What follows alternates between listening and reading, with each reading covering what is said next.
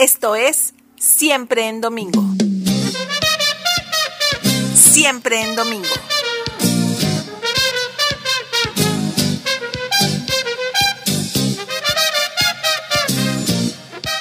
Envejecer es un pecado. En los momentos de ocio me pongo a ver videos de TikTok, que bueno, ese ya será otro tema para esta gustada sección. Pero lo que me ha llamado la atención son varios videos cuyo título es Actrices que no debieron envejecer.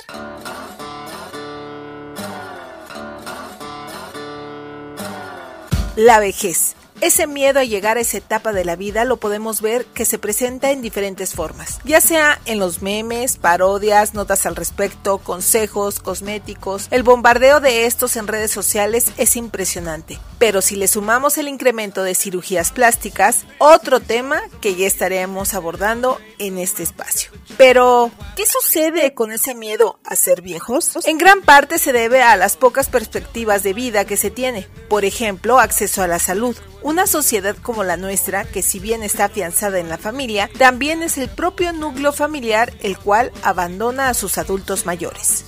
En nuestro país, el 16% de los adultos mayores sufre de abandono y maltrato. De ellos, el 20% vive en soledad y olvidados, no solo por el gobierno, sino por sus familias. Así lo señala Margarita Más Moreno, integrante del Centro de Investigaciones Interdisciplinarias en Ciencias y Humanidades de la UNAM.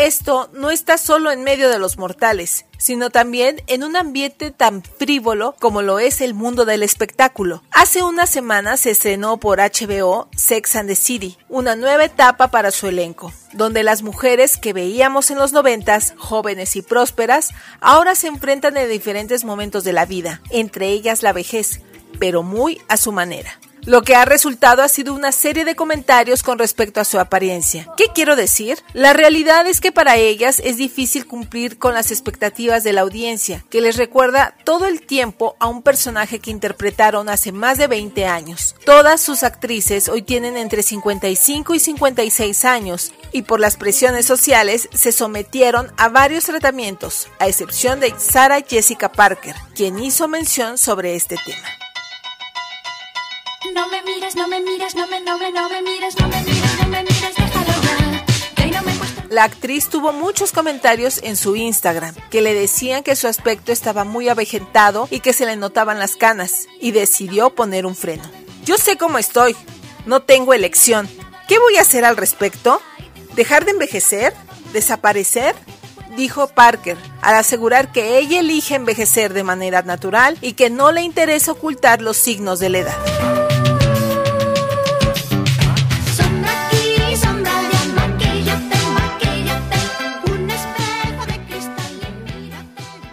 Y aún hay más.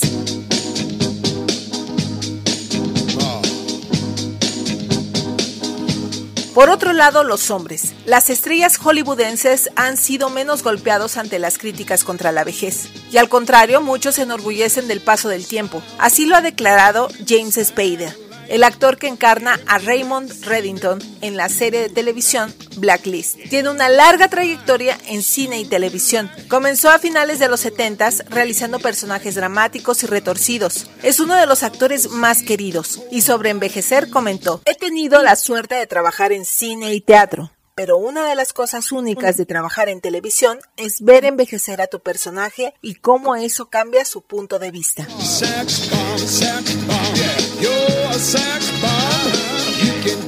La perspectiva tanto de Parker como de Spader es la misma, nada más que a una se le exige en este sistema patriarcal ser joven eternamente, si con ello se tiene que someter a una nueva identidad, pero existe otra concepción sobre la humanidad.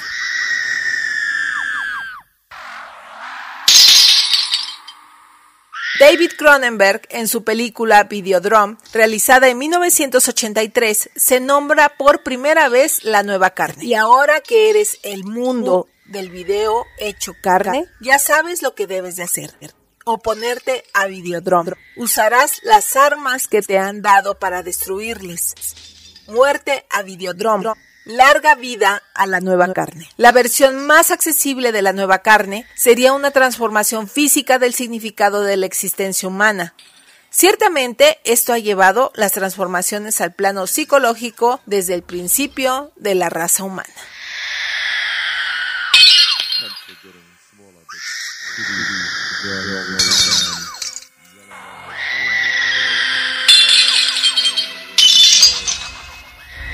Investigación, voz y producción, Rocío Salazarriola. Una coproducción de Perimetral y Lagos Post.